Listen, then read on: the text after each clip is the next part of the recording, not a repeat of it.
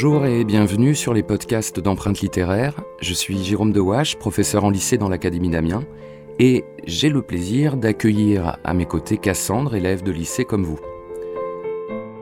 Alors, je ne sais pas si c'est un exploit, mais nous allons aborder aujourd'hui, en quelques minutes, la poésie contemporaine. poésie depuis 1945. Tu as peut-être des questions, Cassandre? Euh, Oui. Qu'est-ce, qui influence la poésie?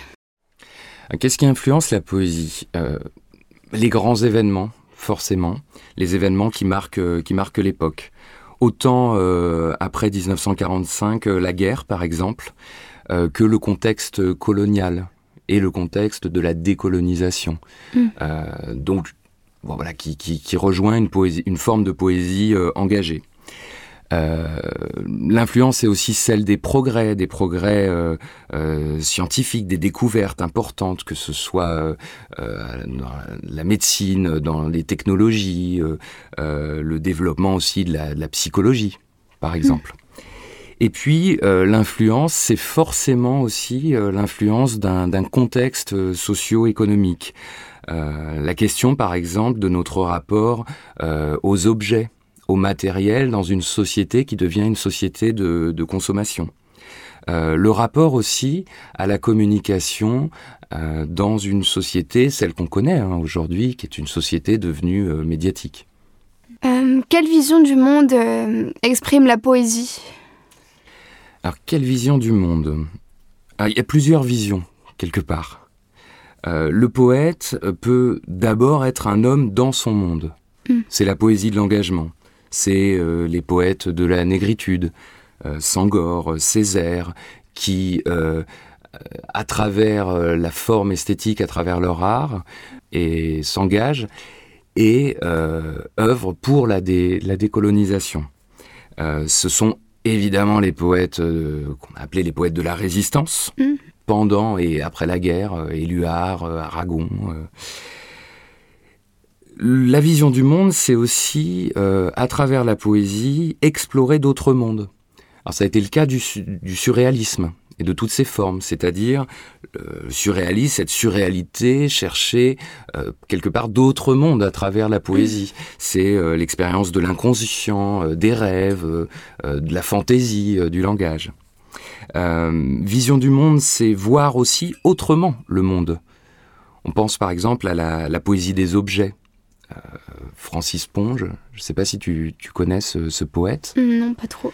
Capable d'écrire un poème sur, sur, un pain, par exemple. Hmm. C'est-à-dire donner une, vertu euh, poétique, une beauté, une esthétique à un objet euh, le plus banal qui soit, le plus quotidien qui soit. Hmm. Donc c'est la poésie de notre monde quotidien quelque part. Et puis enfin, ça a toujours été euh, la poésie, euh, le, un monde qui est celui de la langue et d'une exploration continue de, euh, de la langue à travers la forme poétique. D'accord. quelles sont les caractéristiques de l'écriture poétique? Caractéristiques, on a une grande diversité d'écriture, à la fois de forme et de ton. On retrouve le lyrisme simple, une langue euh, qui s'incarne par exemple euh, avec euh, André Chédid, avec Éluard, une langue qui, qui, se passe d'artifice, qui explique simplement le, ressenti, les sentiments, l'état d'esprit.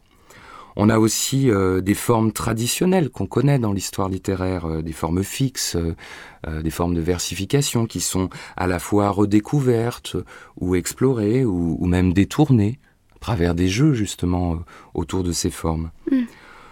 La poésie reste un lieu, on le disait euh, à l'instant, de recherche, d'expérience sur le langage, sur, sur, euh, sur les formes possibles du langage. voire en allant jusqu'aux frontières du, genre poétique. On pense encore, enfin, jusqu'à aujourd'hui, à, à, la poésie, ce qu'on appelle la poésie sonore. et puis, la poésie aussi euh, prend, à travers certains auteurs, je pense à Queneau par exemple, une forme humoristique. Donc tu vois des, formes euh, très très diverses, euh, mm. mais qui, voilà, qui sont un peu aussi l'image de, bah, de, ce, de notre époque. D'accord, merci.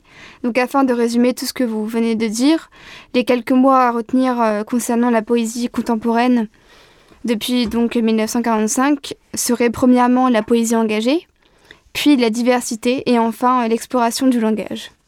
C'est parfait. Ça a été un plaisir d'échanger avec toi, Cassandre.